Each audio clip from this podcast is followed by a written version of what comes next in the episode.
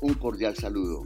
Este es el PodPass, el producto digital de la Consejería Presidencial para la Estabilización y la Consolidación, que tiene como propósito difundir y llegar a todas las esferas de opinión en el país y en el exterior con los temas de la transformación que está viviendo nuestra nación, todo lo que tiene que ver con la implementación del acuerdo y los avances que debemos dar como sociedad. Un pequeño preámbulo. Hace unos meses, gracias al apoyo de la Embajada de Irlanda, tuvimos la oportunidad de tener charlas con varios periodistas de nivel nacional y con expertos en el conflicto de Irlanda del Norte y es un proceso que ha resultado enriquecedor para todos. Por eso queremos compartirlos hoy con ustedes y tenemos un invitado de honor, se llama Alan McBride, quien fue víctima del conflicto en Irlanda del Norte y se ha convertido en testigo de una voz que ayuda a tener memoria histórica, pero sobre todo a construir confianza, a construir reconciliación y aporta demasiado al proceso que estamos viviendo en este momento en Colombia. Los invitamos a que nos sigan en redes sociales, en Twitter en posconflicto.co, en Facebook Consejería para la Estabilización, en Instagram Consejería de Estabilización, en TikTok Estabilización Colombia y también a reproducir y a disfrutar del alcance y de la importancia de estos diálogos del podcast, si lo denominamos, en Spotify, en Apple Podcast y en Google Podcast. Y saludamos al señor McBride en, eh, en, Irlanda y le queremos dar anticipadamente las gracias por acompañarnos y anticiparnos que lo que nos va a compartir va a ser muy enriquecedor. Cordial saludo, Alan, y, queremos escuchar como un preámbulo, una, una presentación de lo que ha sido su papel en todo este proceso. Uh, um, me empecé a participar, yo me vinculé a todos estos procesos de reconciliación en, a, la, la mitad de la década de los 80 con el gran conflicto que en Irlanda se ha llamado The Troubles o los problemas o los conflictos. Eh, más o menos en la época en la que empezaron a haber eh, eh, huelgas de hambre en el año 81 hasta aproximadamente el 1984. You can go on, please.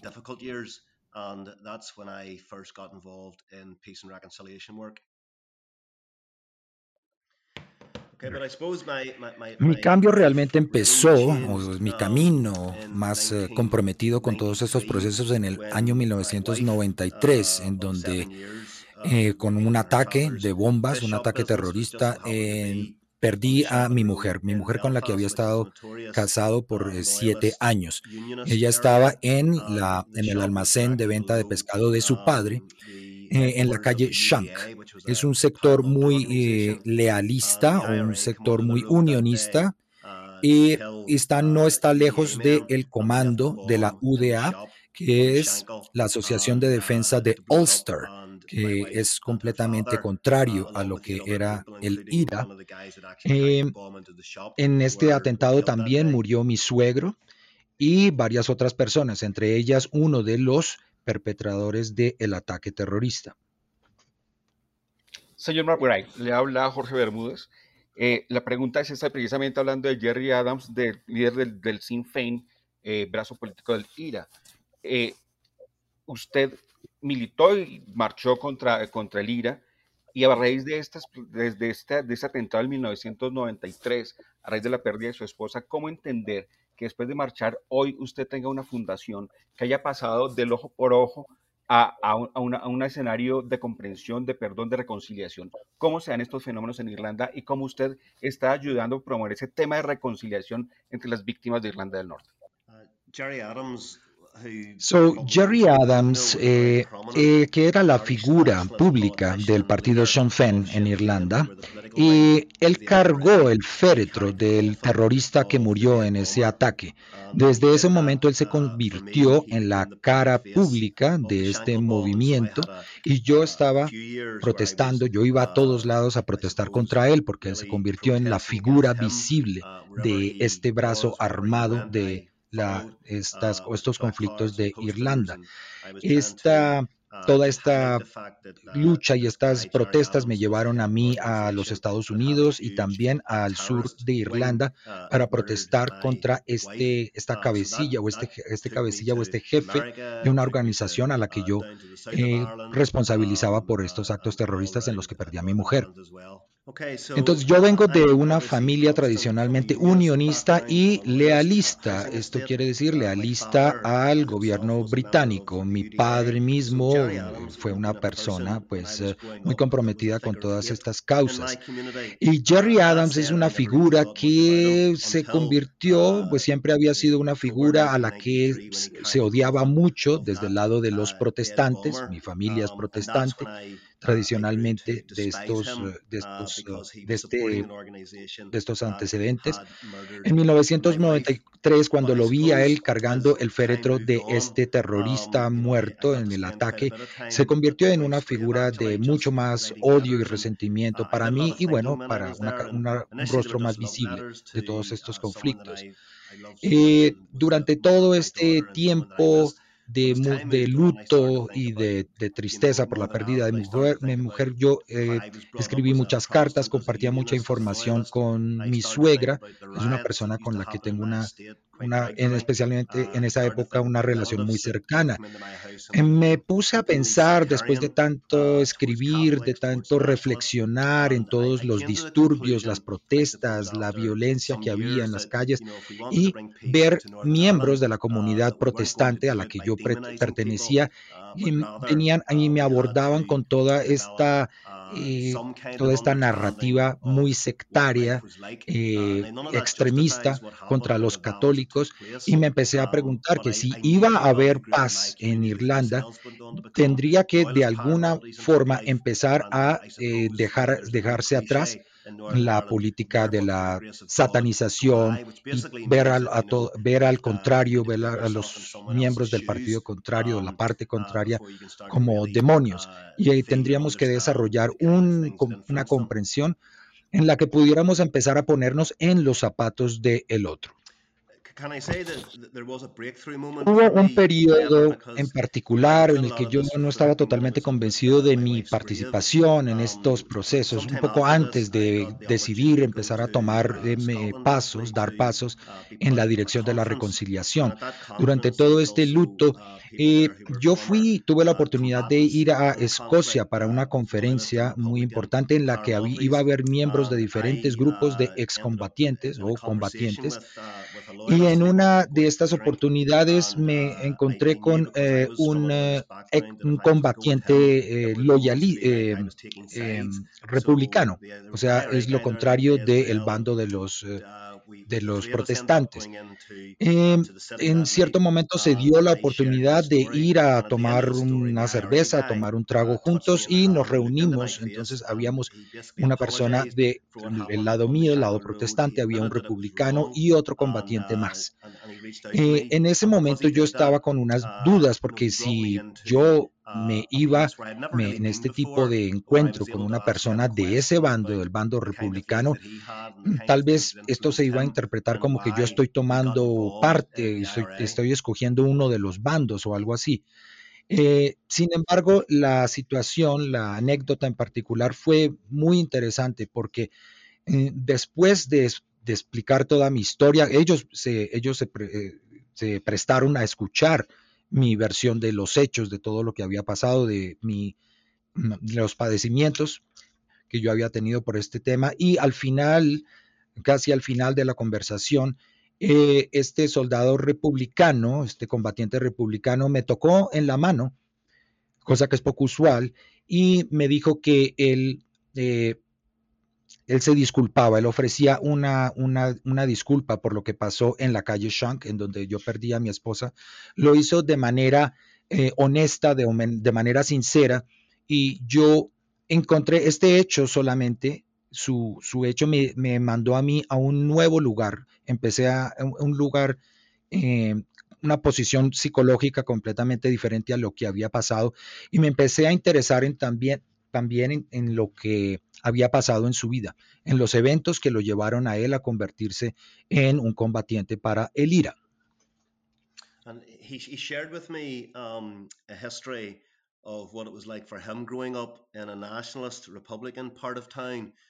Muy bien, en este, en esta intercambio um, con los, uh, en, este, en esta conversación que tuve con los combatientes, especialmente con el combatiente del lado nacionalista, del lado republicano, eh, me di cuenta rápidamente de cómo y al escuchar su historia, cuando él compartía conmigo todos los eventos que habían pasado y estábamos solamente a un par de millas tal vez de distancia, pero realmente era un universo completamente distinto en el que él vivía.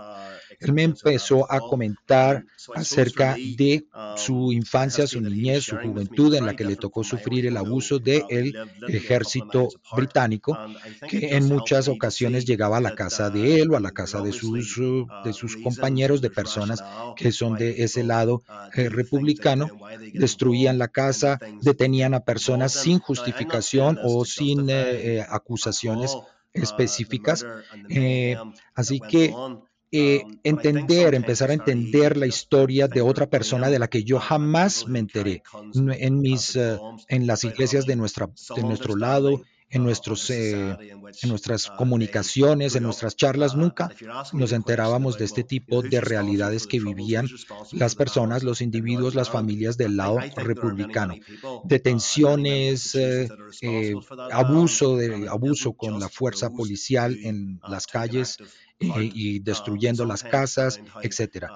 Eh, es, y es fácil ponerle la culpa a alguien o empezar a responsabilizar, responsabilizar individuos sin, sin entender bien, sin haber comprendido y sin haber escuchado su historia.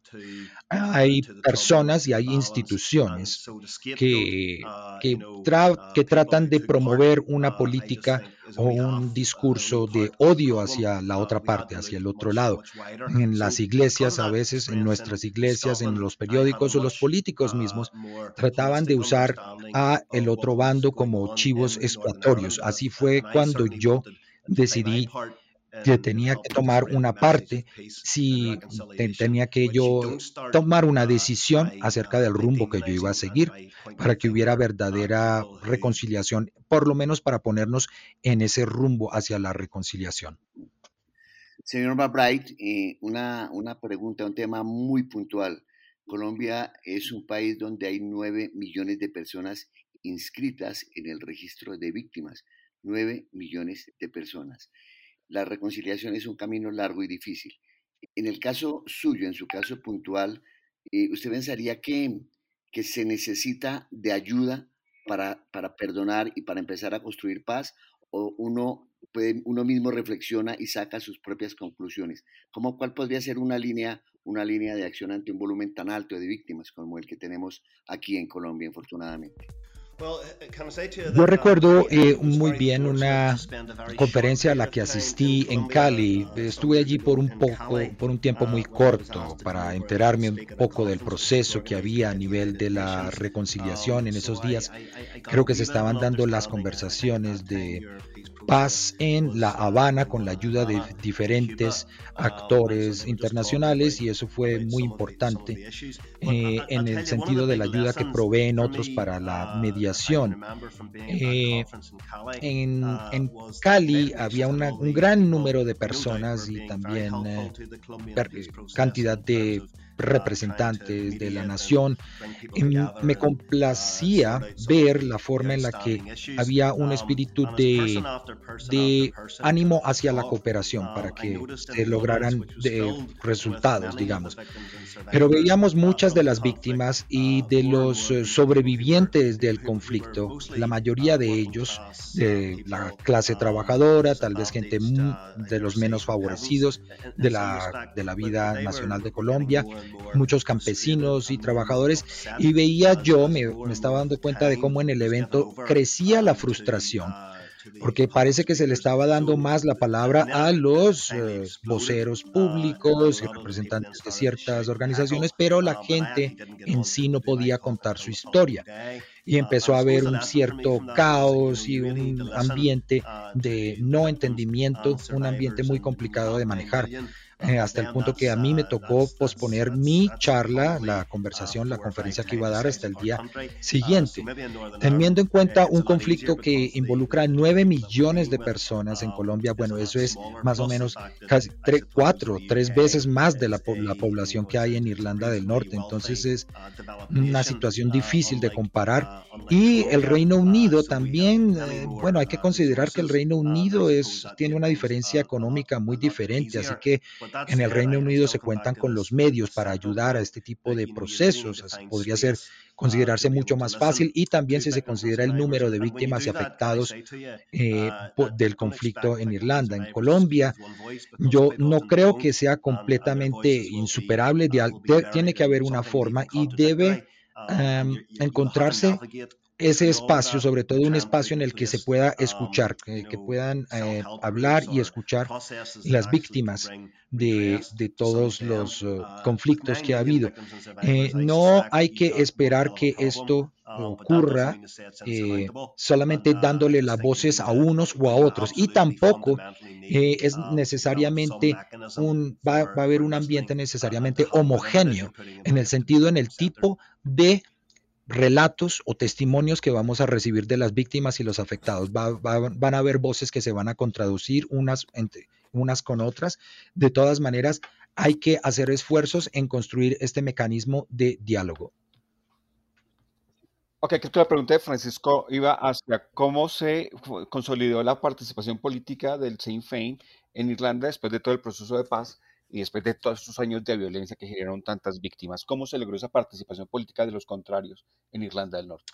Okay, so I mean that that has been very controversial uh, este tema siempre ha uh, sido muy controversial, eh, uh, obviamente desde el partido de la DUP y Sinn Féin, eh, que son los más grandes, los mayoritarios en Irlanda. Sin embargo, siempre ha tenido que hacerse concesiones y ellos son los que eh, comparten una gran coalición en el poder aquí. Entonces, hay, ya sea que pensemos que esto está bien o no, eh, es eh, que, que, difiramos, difiramos en nuestras,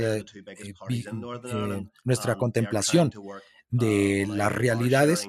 Eh, de una u otra forma, ellos tienen que buscar la forma de trabajar juntos. Eh, siempre ha habido mucha contradicción, no están de acuerdo en todo, obviamente, porque son partidos contrarios, pero eh, vemos que ha habido un relativo éxito a partir de la crisis sanitaria mundial del COVID, en el que ha habido algunas eh, políticas y decisiones que los han obligado a ellos a actuar de una manera conjunta más cercana.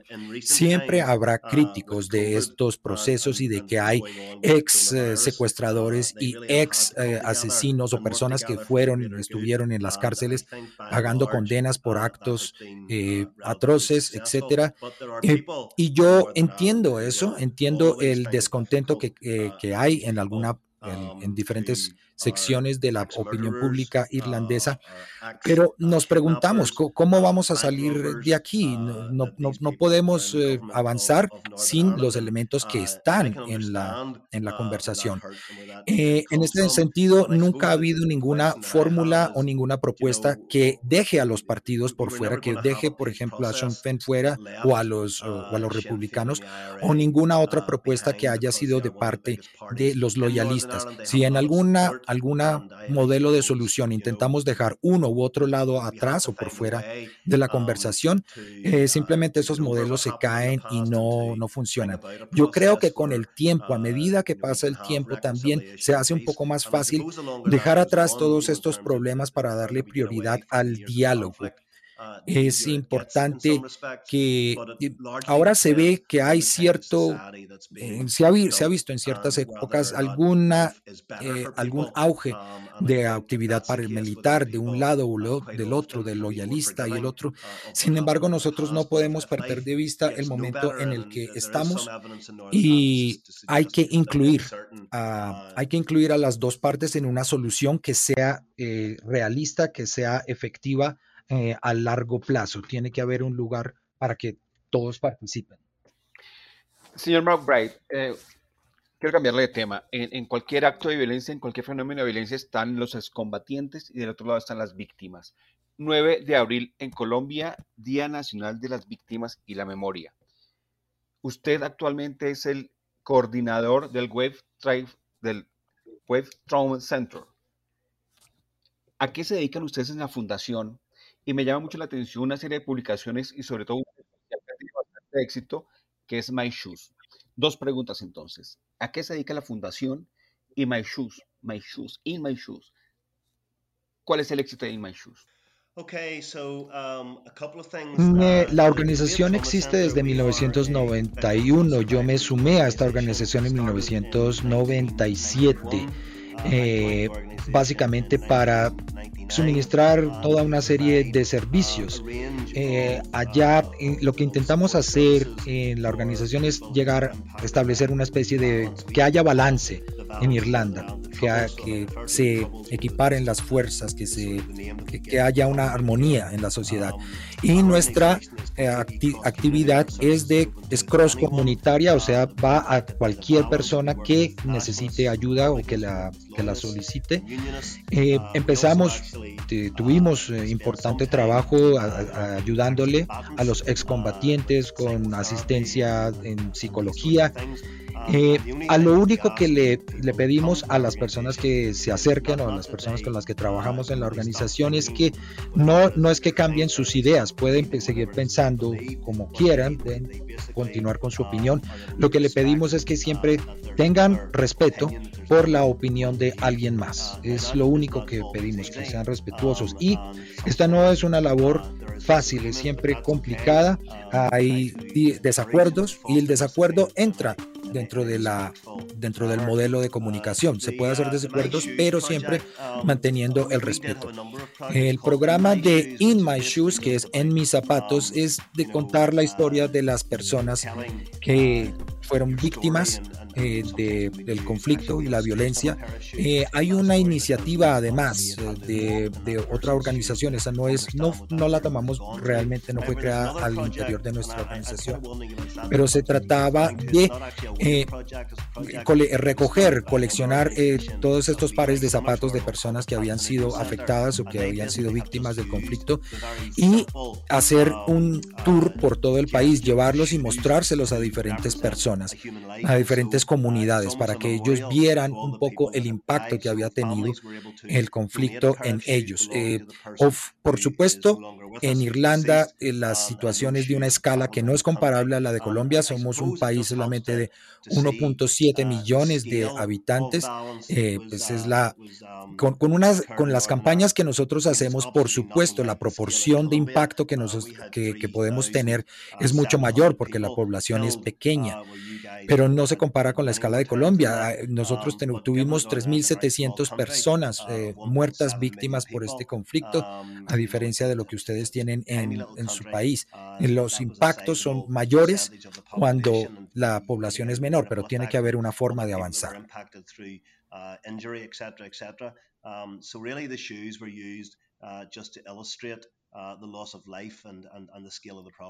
Señor Mbapray, queremos despedir su participación pidiéndole una reflexión para los medios de comunicación. A veces revictimizamos o tomamos partido por un bando o actuamos con demasiada precipitación. ¿Qué deben hacer los medios en una coyuntura como esta, cuando ya hemos avanzado más de cuatro años en la construcción de una nueva paz? Los medios tienen un papel eh, muy um, importante. Eh, en ocasiones, uh, obviamente, pueden eh, dividir las opiniones.